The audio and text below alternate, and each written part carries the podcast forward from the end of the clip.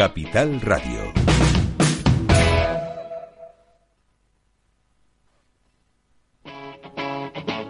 Capital Radio.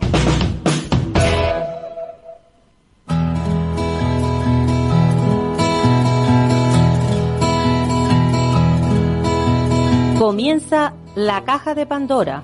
Al verte sonreír. Al verte sonreír. Un programa especialmente dedicado al mundo de la discapacidad. El niño que ayer fui. El niño que ayer fui. En Capital Radio La 10, cada semana hablamos de aquellas personas que por una causa u otra han llegado a ser dependientes. No, no vendrá y así sabrás lo bello que es. Lo presenta y dirige Paula Romero. Caen Caen mil lágrimas al mar. Bueno, aquí estamos. Como cada semana vamos a empezar el programa y vamos a empezar el programa hablando de algo que, que ya estamos cansados de repetir. Pero nunca será suficiente las veces que la diga- las digamos hasta que no se cumpla. Porque la atención temprana es algo tan fundamental en, en los niños que tienen algún problema al nacer que yo lo que no entiendo es cómo eh, todavía los gobiernos no lo tienen claro y cómo es posible que haya que luchar para darle esa atención temprana a, a esos niños que, como digo, son necesitados. Y para ello hoy vamos a hablar con Silvia Galván. Ella, mm, bueno, pues es una, una activista, una activista política, pero también tiene un, un nietecito con una discapacidad. Y digo una cosa, es de origen palmero, pero vive en, en Madrid. Hola Silvia, Hola, ¿qué tal? Buenos días. ¿cómo, cómo estamos? Estupendamente, muy bien. Me alegro, eso es lo bueno. Bueno, Silvia, que eres de origen palmera, pero a veces la, la voz se te nota como muy, muy madrileña, ¿no? Sí, muy peninsular. Yo aquí Lleva. eh, casi toda la vida y Claro. aunque paso eh, últimamente, bueno, todos los veranos he pasado en La Palma y últimamente tres o cuatro meses allá, pero el acento me cambia según donde esté. Sí, Pero ¿verdad? sí, eso, esto- Eso eh, quiere decir que tienes buen oído. La S, salvo la S y el ustedes, eh, eh, lo demás sí es muy madrileño, sí. Pues sí. Pues bueno, Silvia, tú tienes un, un nietecito que, bueno, por tener vosotros, la familia, un, una, bueno, pues una economía, digamos, buena, eh, no le ha faltado en ningún momento la atención temprana, ¿verdad?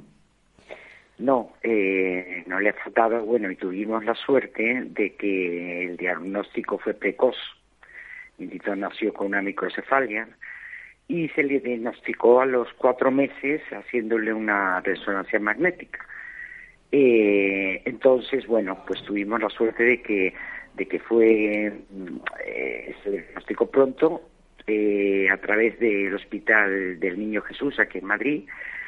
Eh, empezó con, con la atención temprana que dan allí.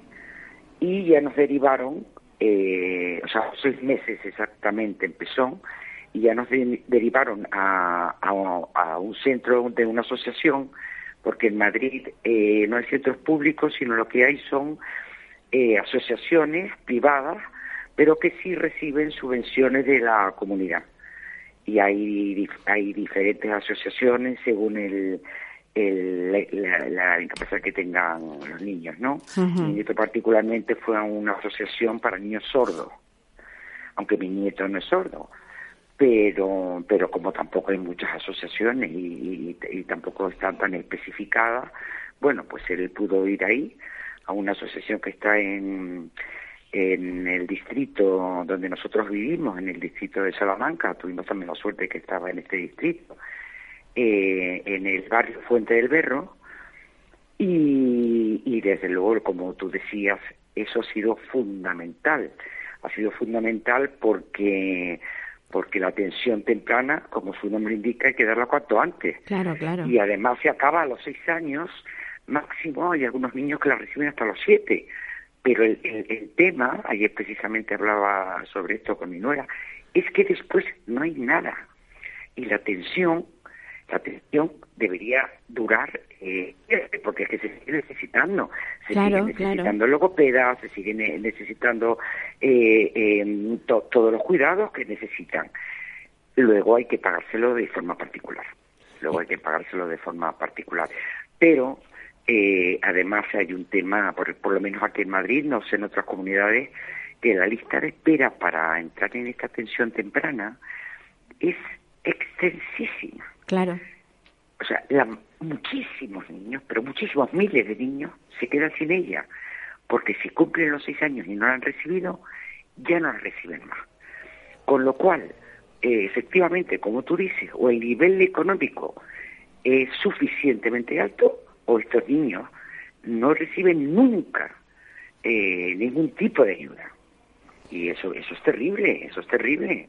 Porque hay barrios enteros de Madrid, eh, hombre, yo diría que, que incluso yo me atrevería a decir que la mayoría de la ciudadanía no tiene recursos suficientes. No, no, para, para, para sufragar estos gastos, ya te digo yo que es que no porque es, una atención muy específica y es un profesional solo con, e, con la persona con la, a la que está tratando.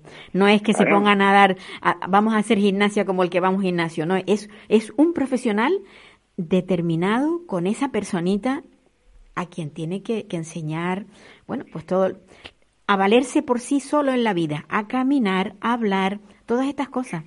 Y eso yo, yo creo que todavía no hay conciencia de ello. Esa es la no, pena. No, no, no hay, no hay ninguna conciencia, no hay ninguna conciencia. Y de hecho, eh, como tú dices, es que estas atenciones son particulares.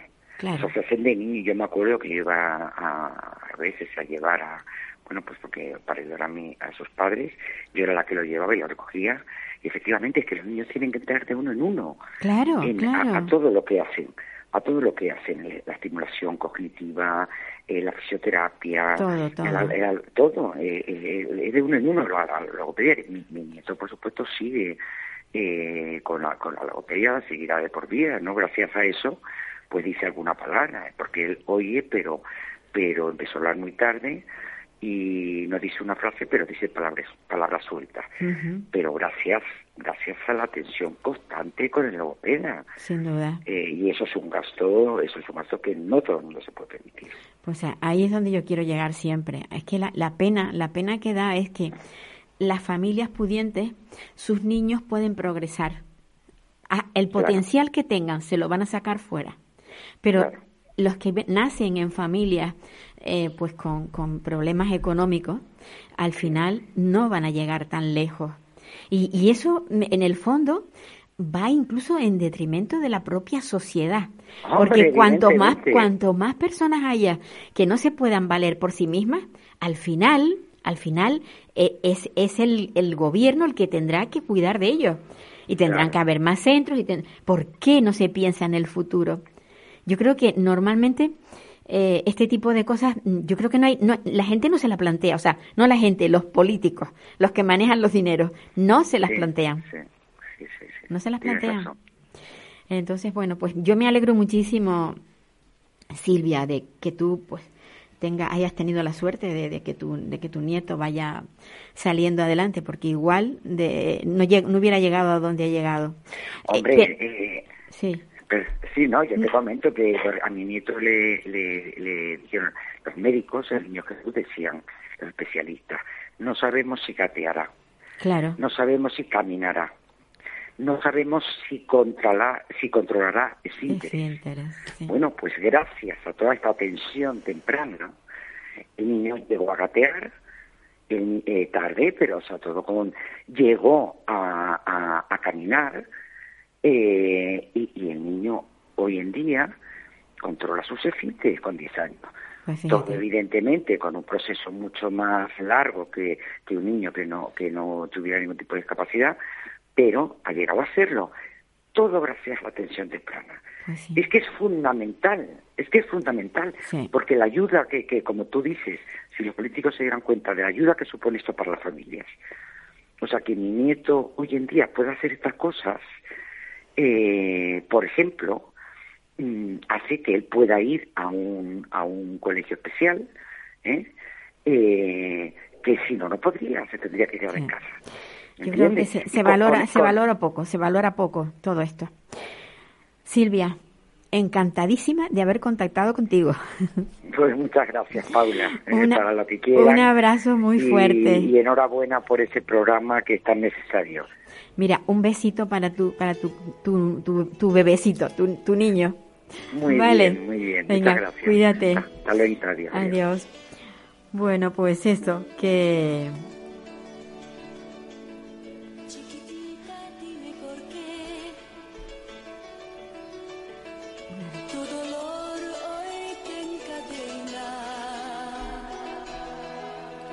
Bueno, creo que ahora vamos a ver, a hacer una cosa. Vamos a, a, entrevistar a, a, a Yolanda Gómez de Arce. A ver si está en el, en el teléfono. Porque, bueno, yo me imagino que todos ustedes habrán oído decir que la ministra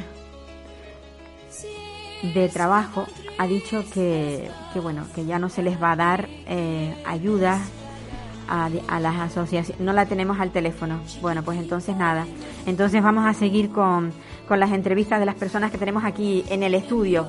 Sí, con, con Raquel, Raquel, Raquel Fumero. Raquel Fumero, que bueno, es, ella es la madre de, de, un, de un niñito, de un niñito que tiene, que tiene autismo no verbal. Y, y bueno, pues, y por cierto, que está en estado de buena esperanza, o sea que, que su niñito va a tener un hermanito. Hola Raquel, Hola Paula, buenos días. me encanta verte. Gracias, igualmente. A mí me gustan mucho las entrevistas cuando tengo delante a la persona. La verdad que es una pena no poder estar en, en todas partes de, de España para poder entrevistar a todo el mundo, porque cuando son sitios, o sea, fíjate tú, ahora acabo de entrevistar a una persona de Madrid. Raquel, eh, ¿cómo, ¿cómo está tu crío? Bueno, Isan actualmente se encuentra genial. Qué bueno. Es un niño muy feliz, a base de mucho esfuerzo, mucho sacrificio, mucho amor. Pero hoy por hoy, Isan es un niño súper feliz. Qué bueno. ¿Qué, pa- ¿Qué le pasó a Isan? Porque tú me contabas que, que bueno, que lo cambiaste de, lo cambiaste del co- de colegio, pero porque en el colegio que estaba anteriormente no estabas recibiendo el trato adecuado. Por, por decirlo for- así un poquito suave. De manera light, ¿no, Sí, sí, Paula? sí.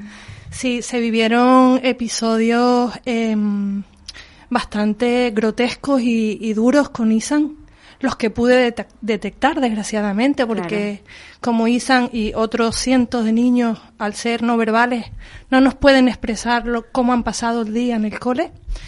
Pero sí es verdad que el no tener lenguaje no significa que no se comuniquen. Sí. Él manifestaba eh, mucha irritabilidad, muy enfadado al dejarlo, al venir a casa. Entonces intuíamos, tanto yo como mi, mi pareja, que algo no iba bien. Algo no iba bien eh, debido a la, la reacción del niño, ¿no? Se, se encontraba en estado de, de- de enfado constante. Aparte, eh, el decirle ir al cole no le gustaba. Y para mí es muy importante que Isan eh, no pierda la, motivación a, ir al cole, ¿no? Se tiene que sentir en un entorno feliz, en un entorno seguro, y desgraciadamente esto no estaba sucediendo. Pude detectar que una vez fui a recoger a mi niño al transporte y le detecto unas cuerdas en, en sus piernas. Y dada mi, mi ignorancia, entre comillas, digo, bueno, se debe a algún tipo de juego, alguna dinámica de grupo que estaban haciendo en, Sí, sí, en el sí. cole. Para cual mi, mi sorpresa, que la, la docente de- del aula en clave de un, de un centro de, de educación pública me reconoce pues que hace esto porque el niño tiene la estereotipa de quitarse los, los zapatos. Los zapatos. Para, para dejarse, bueno, menos mal que no se los pegó con pegamento. Mi enfado ha sido monumental. Total. Junto a esto, eh, el niño es muy sensorial, entonces eh, ella tomó la decisión sin, sin consultar ni siquiera con su equipo de terapeutas, porque la comunicación ha sido nula, cuando siempre se nos insiste que debe ser en una educación triangular, familias, terapeutas y colegios. Exacto. Y, y ese es un verdadero hándicap que a día de hoy pues todas las familias también reclamamos. Considero que quizás desde mi humilde opinión se deba a la, a la poca implicación de, de determinados docentes que existen en, en la actualidad. y desgraciadamente nuestros niños pagan las, consecuencias.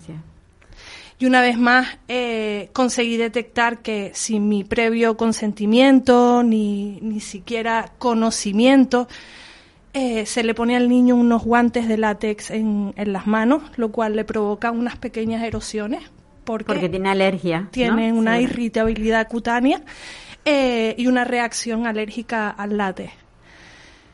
Mi enfado ha sido ya, vamos, triplemente monumental. Hago la queja por escrito a la administración pública competente.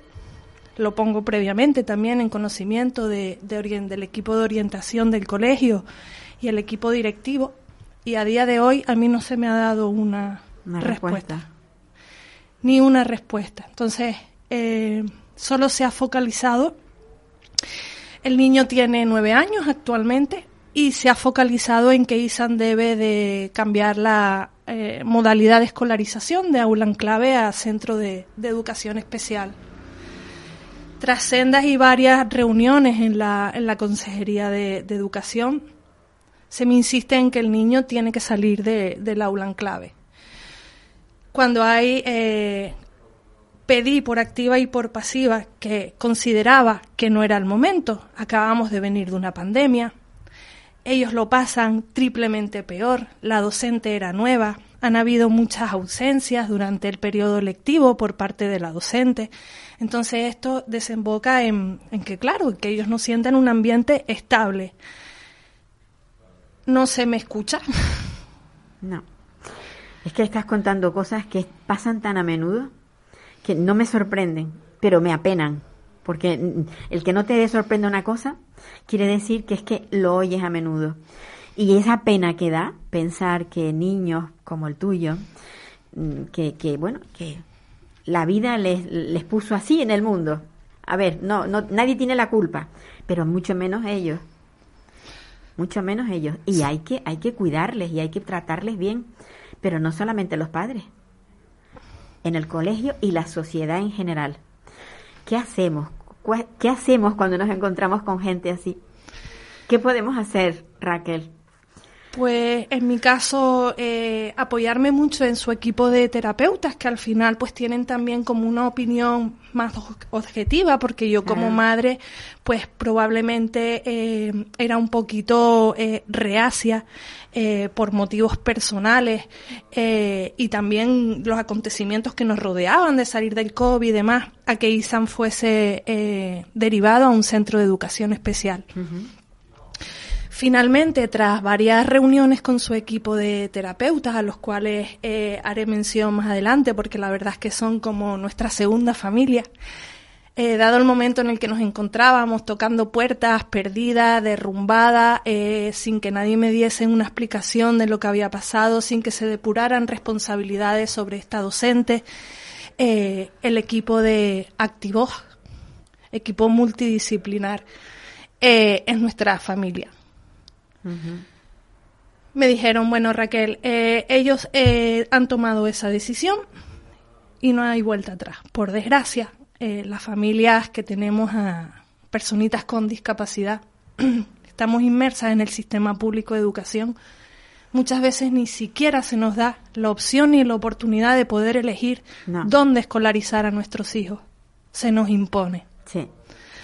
Dada la tesitura de, de tomar la decisión visito varios centros, pero en la reunión de, de propuesta para el cambio de modalidad del niño, de escolarización, se me impone un centro con el cual yo no estaba de acuerdo a que, el niño fuese a ese, a ese centro educativo, sino al que yo había visitado y el que yo... Me había gustado. Exacto, el que a mí me gustaba. Y oye, es como cualquier otro tipo de familia, tengo el derecho a elegir dónde quiero que mi hijo sea escolarizado y sobre todo también eh, eh, el entorno que a mí me diera la seguridad para yo sentirme tranquila. Porque pasan muchas horas en el cole. Sí. Entonces tienen que estar en un entorno seguro, donde la comunicación sea transparente y fluida. Pues tras varios y varios escritos y varias eh, peleas, entre comillas, con, la, con la administración pública, Finalmente se, se me comunica un 31 de agosto que me tuvieron ahí prácticamente casi hasta, hasta el inicio de curso que comenzó un 9 de septiembre, hasta el 31 de agosto, de agosto, que es cuando recibo la notificación oficial por escrito de que finalmente Isan eh, se, era aceptado en el colegio por el cual que yo me, el cual yo me había decantado. En este caso, eh, Isan acude al, al Centro Privado de Educación Especial Acamam y estoy tremendamente feliz. Para aquellas familias que también se sientan un poquito perdidas y en la tesitura de, si, si cambiar de modalidad, si no, visiten, visiten los centros. La ratio de atención es mínima, o sea, hay dos profesionales por aula, una ratio entre cuatro y cinco niños, la atención está garantizadísima eh, la, la transparencia en la comunicación a las familias, eso nos da una tranquilidad que yo, vamos, me voy a trabajar tranquila, viendo a mi niño cómo entra feliz, cómo sale feliz. Y eso no tiene, no tiene precio. Es que no hace falta que nadie te lo diga. Se traduce en su forma de actuar. Exacto. Si el niño está feliz, es que lo están tratando bien. Él está a gusto porque está feliz dentro del cole. Exacto. Entonces, es, muchas veces esas cosas no se tienen en cuenta. sobre todo, tú has dicho antes, eh, él, él no habla, pero se comunica. Y esa es su forma de comunicación. Entonces, eso es lo que tenemos que valorar. Pero muy pocas veces mm, se estudia este tipo de, de, actitudes. Solamente lo hacen los profesionales. Exacto. Simplemente se, se limitan a, mira, es un niño que no tiene intención comunicativa, no, pues, no habla, eh, focalizan mucho en lo, en lo negativo. Sí. Eh, dada mi, mi, experiencia y mi trayectoria desde el diagnóstico oficial de ISAN, desde los dos años y medio aproximadamente hasta la actualidad, que va a cumplir 10 el próximo mes, eh, he aprendido a, y me han enseñado, por supuesto, a ver lo positivo. Sí. Son niños que son puro amor, extrapola muchísimo eh, a través de comportamientos, sensaciones, miradas, y yo pues hoy por hoy me quedo con, con eso. Me parece que lo, lo mejor que te puede pasar y ser positiva. que, que, que, que viene en, en camino? Viene otro niño, otro jefito más. Ah, qué bien. y San está tremendamente feliz con la llegada del nuevo miembro, no para de tocar y de besar la pancita. Así que estamos muy ansiosos. Pues sí, y seguro que va a ser un modelo para él. Seguro que sí, van a formar un super equipo. Seguro, seguro. Raquel, la verdad que es, un, es una maravilla que estés aquí y me ha encantado sobre todo que seas que, que, seas tan positiva, porque yo creo que cuando se tiene un, un problema en la vida, lo que hay que hacer es buscar el lado bueno, porque si nos, nos sumergimos en lo malo, al final no salimos adelante. Desde luego que no. Yo creo que no. ¿Quieres llamar por teléfono a ver si conseguimos hablar con, con esta, con, con Yolanda Gómez de Arce? Espera un momento, que para poderte despedir. Muy bien.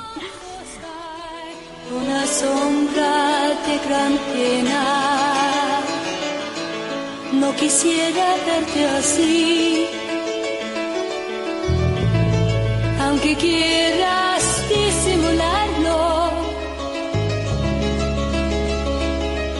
Si es que tan triste estás, ¿para qué quieres callarlo? Bueno, pues creo que esta vez sí, esta vez dimos con, con, la invitada, Yolanda Gómez de Arce, que es una persona con, con discapacidad y es una activista en pro de los derechos eh, de, los trabajadores eh, con discapacidad, porque es muy importante saber que hay una, una parte de la población que aunque sufra discapacidad, puede trabajar.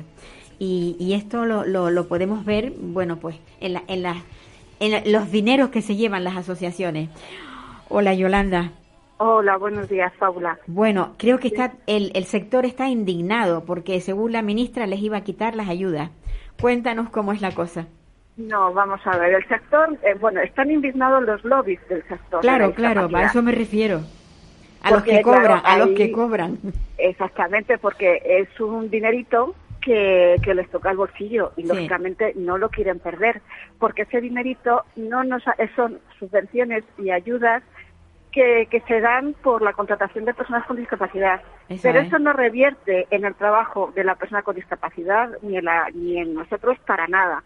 Que queda o la empresa o, vamos a decir, que, que los lobbies, esos centros de trabajo. Entonces, claro, están, están muy, muy indignados, están moviendo todo lo que pueden para, para que ese anteproyecto de ley no se lleve a cabo. Y esperemos que Yolanda Díaz tenga eh, la suficiente cabeza y la suficiente fuerza como para seguir con ello adelante, porque sería una manera de que por fin desaparece, empiezan a desaparecer esos centros de trabajo que son segre, que son segregacionales, porque nos están segregando a toda la discapacidad. E, eso sí que son chiringuitos. Sí, son chiringuitos. Que, se habla tanto de los chiringuitos, de que, de cómo se lucran, pero fíjate tú, en el sector de la, de la discapacidad, la cantidad de gente que vive de ellos, sin hacer nada, sin hacer muchísima, nada. Exactamente, muchísima gente. Y además es que lo peor es que es, es muchísimo dinero que eh, en un principio estaba bien dado porque pues ayudaban a, a, incentivaban a que nos contrataran. Sí. Y eso estaba muy bien, pero es que ha ido degenerando de tal manera que, que vive muchísima gente y que luego la administración no lo controla de ninguna manera y es fundamental que exista un control por eso hemos llegado donde, donde hemos llegado. Claro. Una, una de las cosas que seguro que la gente que nos está oyendo, no, los oyentes no lo saben, que las empresas estas no pagan, o sea, las empresas que contratan a personas con discapacidad no tienen que pagar la seguridad social y que, la, Y que la mitad del dinero que, que emplean pagando a, a estas personas les viene dado. Exactamente. Eh, la cuota de la seguridad social, el 100% es gratuita. Y luego la mitad del salario mínimo interprofesional es, se, lo, se lo paga el Estado. O sea, que, o sea, que no, es que nosotros le salimos prácticamente gratis, ¿Gratis? A, a, ellos. Sí, sí, sí, sin duda. Porque luego además están cobrando por un trabajo que nosotros hacemos. Y lógicamente lo cobran pero que, que es, un, es un gran negocio el que tienen ahí montado. Y gracias a la ONU, que les ha dado un toque de atención, diciendo que el empleo segregacional debe desaparecer en España. Claro. Y gracias a lo que está haciendo la ministra de Trabajo, Yolanda Díaz, pues parece que está empezando a, a cambiar. Pero la patronal todavía no ha firmado el cambio porque no les interesa, no quieren. Pero es que ahí, ahí sí es que yo no entiendo nada. ¿Por qué la patronal se inmiscuye en este sector, en el sector de la discapacidad? Porque la patronal está formada por esos lobbies. Y claro, lógicamente no les interesa que, que los sueldos se, se igualen a las personas neurotípicas, no les interesa que, que, exist, que podamos acceder al mercado laboral ordinario, eh, entonces, claro, por eso no firman eh, ningún tipo de convenio para regular todo eso y es necesario que exista una regulación. Pues sí. ¿Ahora mismo tú estás trabajando o, estás en paro? Eh, no, ahora mismo estoy trabajando, pero estoy de baja precisamente por mm, una enfermedad laboral, pero las mutuas no la reconocen como tal. Entonces, esa, esa es otra cosa también. Esa es otra cosa también. Sí, sí, sí, es tremendo. Y luego mm, yo, yo recuerdo haber hablado contigo, no sé si contigo, con cualquier otra persona del sector, que me decían cómo se les explota, cómo tienen que hacer más horas de las que realmente están contratadas por temor, por temor a que se les eche fuera del trabajo. Exactamente, exactamente. es, terrible, es que es, que a lo mejor tenemos, eh, mira, donde yo estoy trabajando, eh, tenemos un contrato de cuatro horas pero nunca hacemos cuatro horas. Siempre hacemos hora y media, de una hora, hora y media más. De más. Bueno, pues esa hora, hora y media, no la reconocen laboralmente, no la, no la cobramos económicamente y luego, aparte, en el contrato, como son cuatro horas, tampoco. Y eso nos afecta a la hora de la seguridad social y nos afecta a la hora del paro. ¿Y, os afectará a la hora de la jubilación? También. Está claro, porque cuanto menos cobre, menos vas a, cuanto menos, cotice, exactamente, cuanto menos cotice, menos vas a cobrar cuando te llegue la, la, la hora de la jubilación. Bueno, pues yo espero que esto haya llegado a los oídos de, de, la, de la ministra y sea por ello, por lo que quiere cambiar. Aparte, Esperemos. aparte de aparte de que desde Europa nos estén tirando de las orejas que ya que no es el primer tirón que tenemos hay tantas cosas que se hacen en España que no se están haciendo bien y que tienen y que tienen que Sí. decirnos desde fuera cómo tenemos que hacerlas. Pues bendita Pero- bendita pero- sea que no que nos tiran de las orejas. A ver si menos mal que exactamente menos mal pero bueno parece que se están dando pequeños pasitos en favor nuestro. Ahora que esos pasitos sean reales y sean efectivos que si no no sirven para nada. Sí. Bueno yo espero que sí. Yolanda. Un abrazo gracias. un abrazo un abrazo muy fuerte cuídate y gracias mucho por todo lo que hacéis Bueno, aquí estamos para dar voz a todas las cosas estas raras que están pasando, ¿vale? muchísimas gracias Venga, hasta luego. Venga, hasta luego Bueno, todavía tengo aquí a, a Raquel Fumero porque quería... Raquel, tú que eres madre de una persona con discapacidad, eh, ¿qué opinas de lo que has oído? Me parece cuanto menos vergonzoso. Una vez más, como se dice en Canarias, la perrita manda. Pues sí, efectivamente. Bueno, pues tenemos aquí otra invitada más. Ella no es la primera vez que viene por nuestro a nuestro estudio y habla en nuestros micrófonos. Ella es la directora de APREME. APREME es una una una asociación que se fundó en el año 1998, me parece que fue. Sí. Llevamos un montón de años eh, viendo viendo trabajar a, a esta mujer como directora de la, de la, de la asociación y cada año celebra unas jornadas que yo no sé cómo se las arregla, pero siempre trae figuras. Muy buenos días, Buenos Paula. días. Buenos días a todos los oyentes. Bueno, pues este año estamos haciendo el, el quinto aniversario de- del Festival Buenos Ven, días. Beatriz Dorta, porque Beatriz. no ha dicho tu nombre. Sí. Eh, bueno, el quinto aniversario de este festival que surgió hace cinco años ya y bueno, vinimos el primer año a, a- a decirte, ¿no? que traíamos a. Pablo Pineda. En principio surgió como dos días de actividades donde había una conferencia principal y una parte formativa y bueno, pues ha desembocado en una semana entera inclusiva eh, donde intentamos llegar a, a seguir sensibilizando a la sociedad, eh, sobre todo la parte norte de la isla, ¿no? Eh, que, que los recursos del área metropolitana no llegan tanto y pues trayendo personas muy importantes del mundo de la discapacidad. En este caso, este año vamos a traer a Davide Morana, que es un italiano afincado en España. Que hace... Mira, a ese sí que no lo conocía. Sí, yo lo sigo en redes sociales, él tiene un montón de seguidores y Ah, bueno, mm, amiga. pff, una Sí, pasada. pero la estrella principal es el cantante.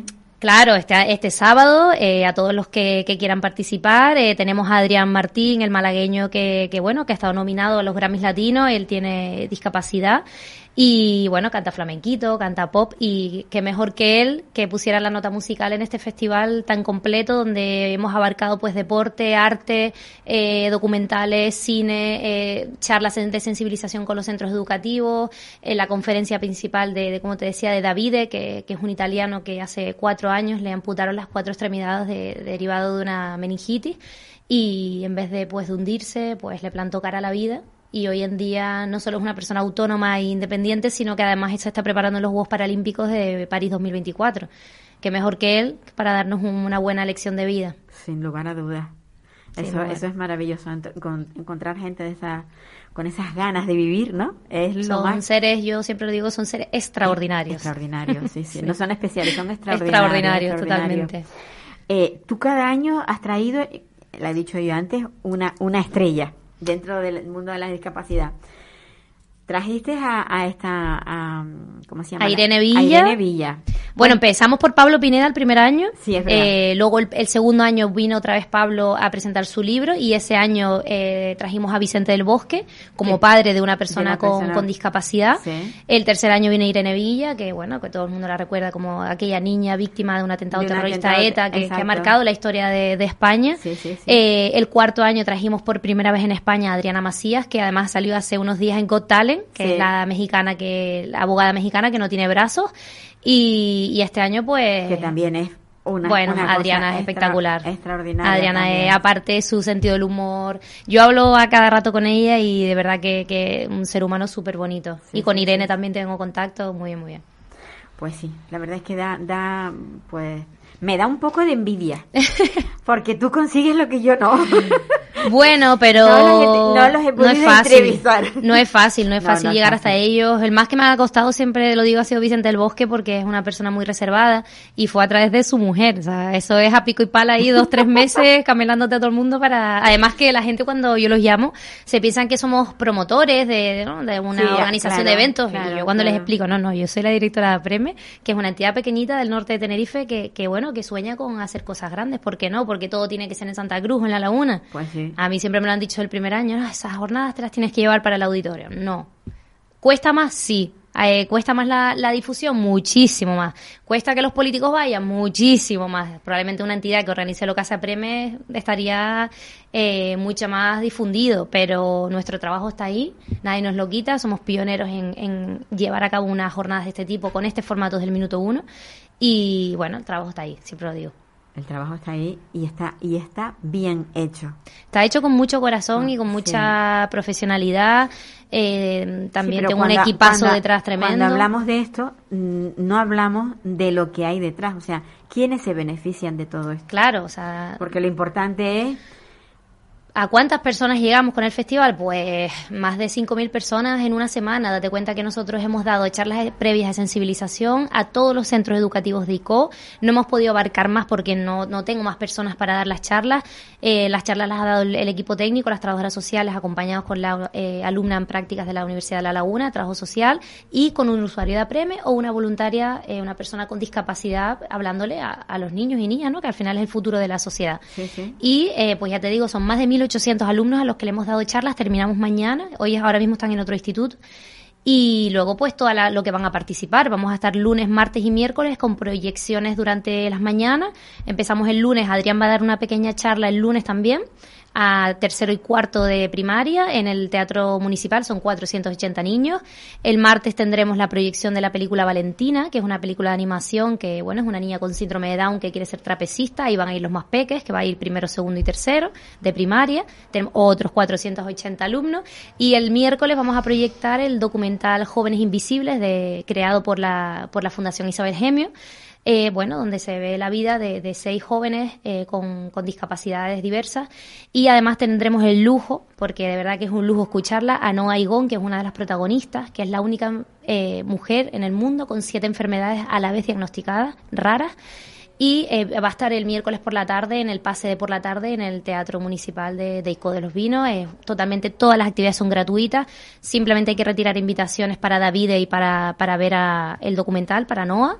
Y el concierto sí tiene entrada, pero bueno, que, que todo el resto es gratuito y, accesible, inclusivo eh, y totalmente adaptado para todas las personas y, que quieran acudir. Bueno, tú has estado oyendo que ella es la mamá de un niño con autismo no verbal. Eh, estás iniciando en lo que es el, lo que es la discapacidad. Eh, cuando, cuando hablamos de discapacidad, eh, yo siempre digo lo mismo, eh, donde no llega la administración, llegan las asociaciones. Entonces, a través, a través de una asociación se hace mucho más que directamente yendo a, a, o sea, se aprende más y, qué, y qué tan importante es eh, crear conciencia desde, desde pequeños, ¿no? Es muy, muy importante para, para la inclusión en el sentido pleno de la, de la palabra. Sí, obviamente no hay una inclusión real todavía, eso no existe.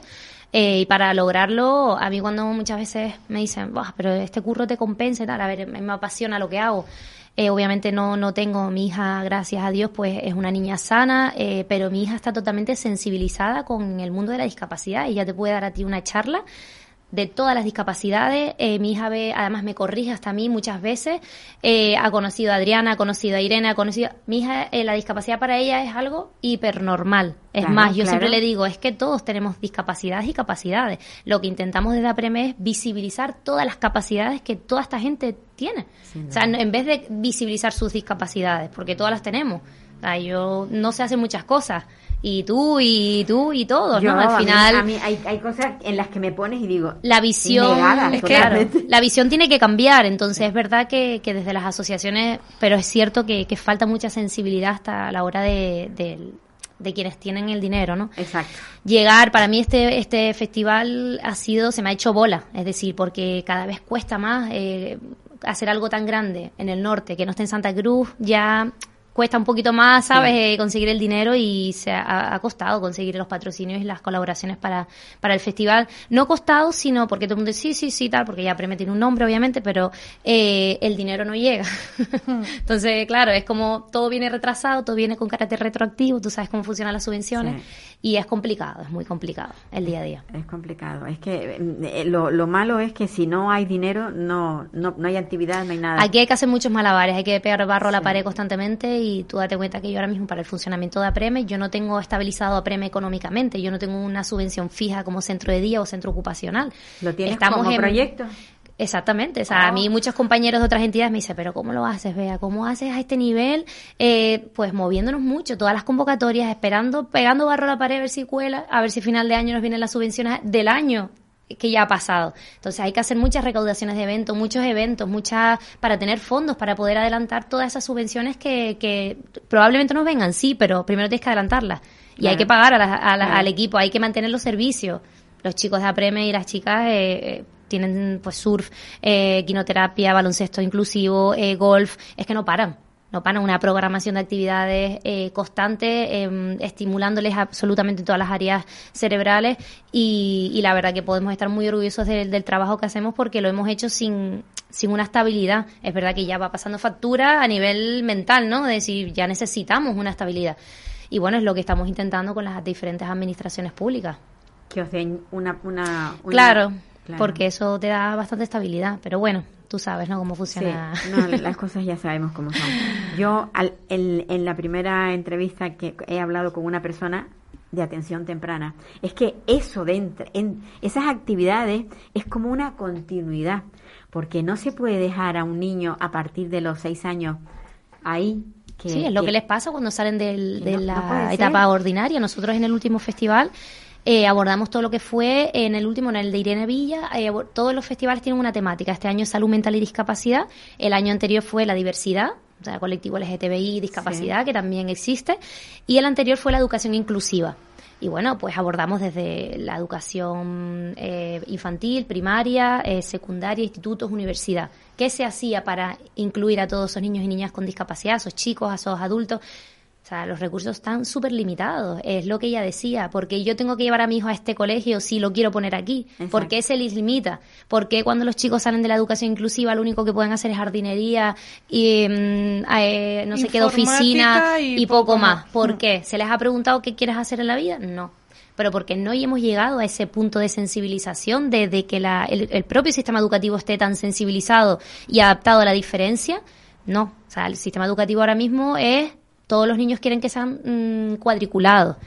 Desde que un niño se salga, pero hasta un niño sin discapacidad se sale de lo normal, te lo digo por mi propia hija, que es mm, súper inquieta, es despistada, tienes que estar ahí con mil recursos privados para que siga el ritmo de, ese sistema educativo cuadriculado que tenemos. Y es la realidad. Sí, sí, sí. Entonces, es una lucha muy dura para, para tantas familias eh, como ella, eh, que yo conozco, que yo, muchísimas familias de niños con discapacidad de CO, que yo les he dado logopedia, ahora ya porque hace muchos años que no estoy ejerciendo, pero mm, muchísimas, es el, el, día a día de esas familias, es la lucha que llevan detrás para que esos chicos lleguen a poder estudiar la ESO. Dios mío, pero ¿por qué un hijo sin discapacidad de la misma madre puede y tiene esos derechos y el otro no? Pues sí.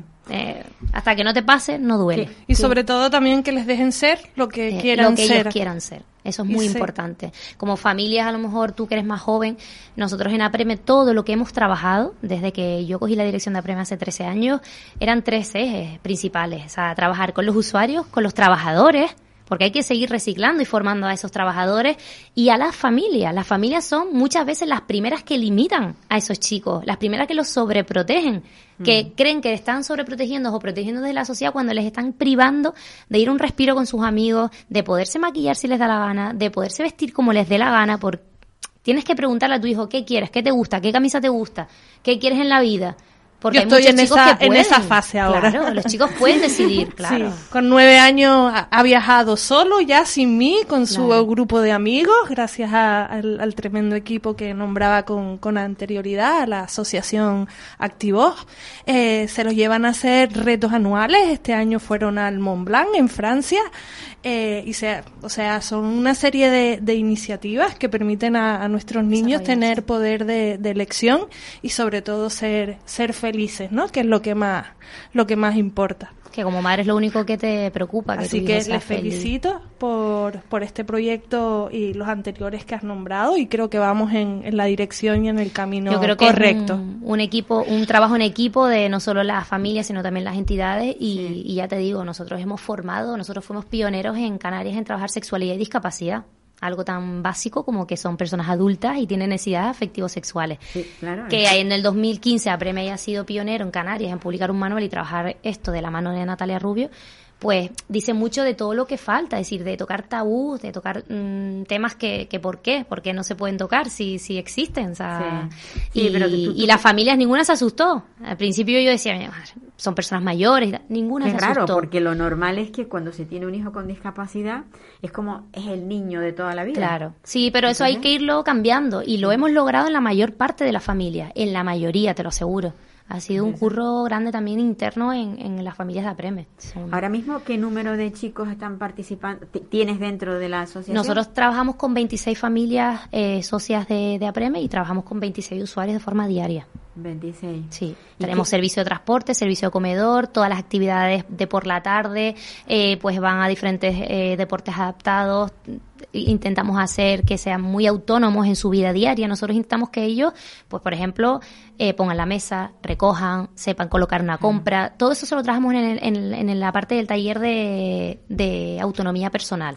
Y después, pues todas las actividades diarias que, que, tenemos, artes plásticas, todo. Intentamos también que hagan mucha actividad fuera de, del centro para romper mucho la rutina, la monotonía de, de estar, porque muchos vienen de otros centros de día, otros centros ocupacionales por la mañana y vienen agotados. Entonces, por la tarde es como más, es una programación, pero más lúdico, más, más poquito más divertido, que rompa la rutina, no tenerlo sentado, porque eso tampoco funciona. Sentado, lijando un tronco, un árbol a un chico. Eso ya hay que cambiarlo. ¿Cuáles son las edades que... Nosotros tenemos usuarios desde los 16, 18 hasta 60 y pico, tenemos.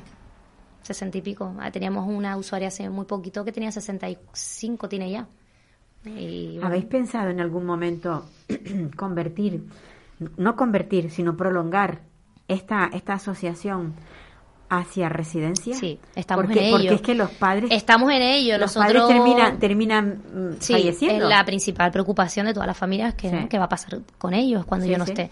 Eh, nosotros, nuestra ilusión, nuestro sueño es que todos los usuarios que tenga Preme podamos tenerlos. Eh, además, tenemos el solar anexo a, a Preme que nos lo quieren vender.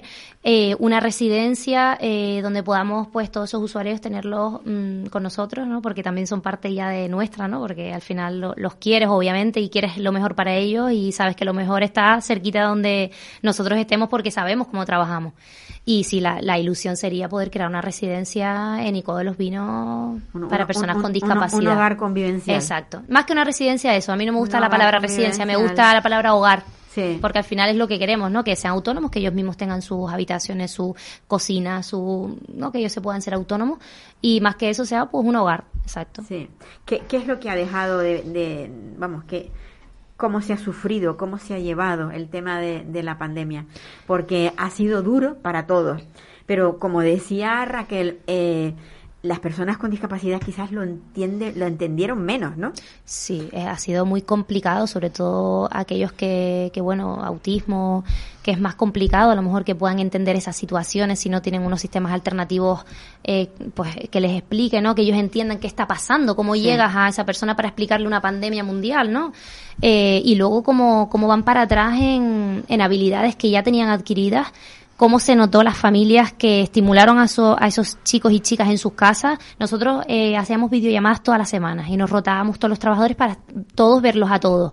Y aparte, todos los días mandamos actividades, creamos una guía de aplicaciones que, que a nosotros nos fue muy bien para otras entidades. Eh, y las familias lo que nos trasladaron fue si antes eh, valoraba el recurso de apremio, ahora lo valoro más. Claro. Porque es que no los dejamos solos en ningún momento. Aún teniendo nosotros la incertidumbre de, Dios mío, las subvenciones, ¿cómo vas a hacer esto? Somos 14 personas en el equipo, esa responsabilidad que me recayó a mí en las espaldas, de decir, ¿qué hacemos? Si tiramos, las subvenciones no van a permitir trabajar, teletrabajar, esa incertidumbre de, de un primer momento, tu, tu vida diaria, ¿no? Porque yo en mi caso con mi hija sola, sus tareas, sus actividades, eh, fue bastante desbordante y sí se notó muchísimo eh, los chicos que estaban estimulados y que hicieron las actividades a los que los dejaron pues un poquito más parados. Los que no estuvieron. Sí, se notó muchísimo, muchísimo a nivel físico, intelectual, muchísimo.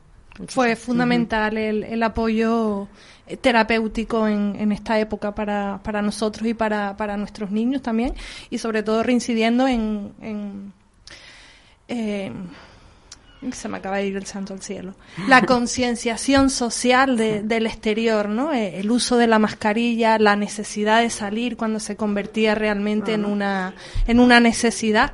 Lo pasamos bastante mal en algunos casos también, en los que me incluyo y algunos que, que conozco. Pero sí. bueno, una vez más demuestran fortaleza y que siempre se puede. Sí, yo creo que ellos nos han dado una lección a nosotros. Si hay que ponerse la mascarilla, se la ponía, exceptuando algunos casos, pues, que además estaban eh, exentos por por ley, ¿no? Que, que podían no, no llevarla. No llevarla sí. Claro, nosotros teníamos usuarios con, bueno, pues con autismo, lo que sea, que, que no aceptaban la, la mascarilla, pues no se la ponían directamente. Pero sí es verdad que, que fue duro. Nosotros desde que en mayo, más o menos, que empezaron a permitir los paseos terapéuticos, los primeros paseos, nosotros cogíamos, yo empecé a, a organizar un monitor y iba a cada casa con un vehículo de apremio, sacaba a ese chico, se llevaba a ese chico, solo un monitor con un chico, hasta que fuimos pudiendo añadir pues dos, tres, los grupos burbujas, esas otras, ¿sabes? grupos burbujas fijos de trabajadores con usuarios, de vehículos fijos para cada grupo burbuja, aquello fue una auténtica locura, locura pero estamos vivos. lo, no. lo, hemos, lo podemos. Una, una labor muy. Lo con, podemos contar. Con mucha sí. conciencia sí. De esa manera pues las cosas han salido bien. Sí. No hubo nunca ninguna baja ni nada. Eh, sea... nosotros tuvimos casos COVID obviamente, pero vamos, todo controlado. Desde que mm. había un caso COVID se aislaba, el grupo burbujo se aislaba, lo teníamos todo súper, súper controlado. Uh -huh.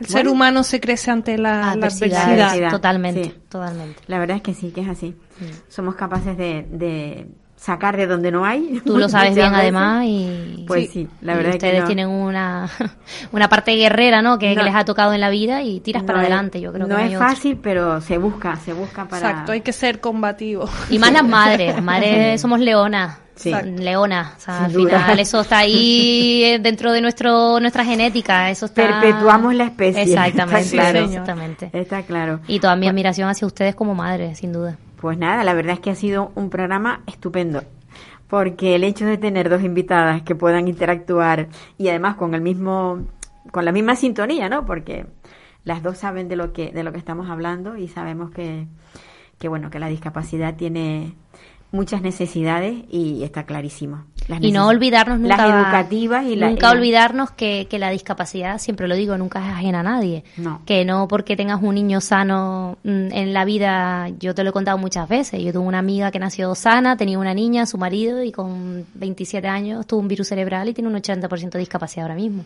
Que por cierto está en Acamán. Exactamente. Y de ella, por ella surgieron este, estas jornadas al principio, sí. la del primer año. O sea, que, que, estamos todos en el bombo, que, que, que no sí, lo veamos tan lejano tocar. ni tan ajeno, ¿no? Que no pide permiso. Lo que, lo que digo yo siempre, que la discapacidad no pide permiso. Exactamente. Bueno, pues creo que ya tenemos finalizados. ¿Nos queda? ¿Qué tiempo nos queda? Un minuto. Un minuto. Raquel. Yo, para, eh, para culminar este ratito tan agradable, a agradecerles la invitación, eh, haber escuchado también a la, a la compañera junto con el trabajo que hace con, con su con su proyecto y bueno para culminar me gustaría decir una frase que es que todos somos iguales y todos somos diferentes perdón y vivimos en un mismo mundo pues sí es así ni más ni menos. Pues nada amigos que me despido de mis invitadas y de vosotros también de los que están ahí al otro lado de, la radio eh, escuchándonos. De la, de la, radio o de o de la pantalla de televisión que también se, se, escucha muy bien nuestra emisora a través de la, pantalla de televisión. Decirles que les espero la semana próxima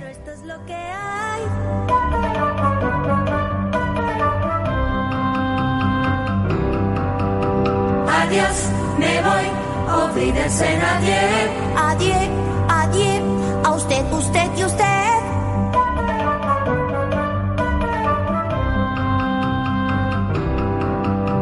Adiós, me voy, olvídense señor Me voy, si hoy por fin pruebo el champán. ¿Puedo? No. Me voy, goodbye, olvídense en adiós. Me voy con un suspiro y un adiós. Adiós.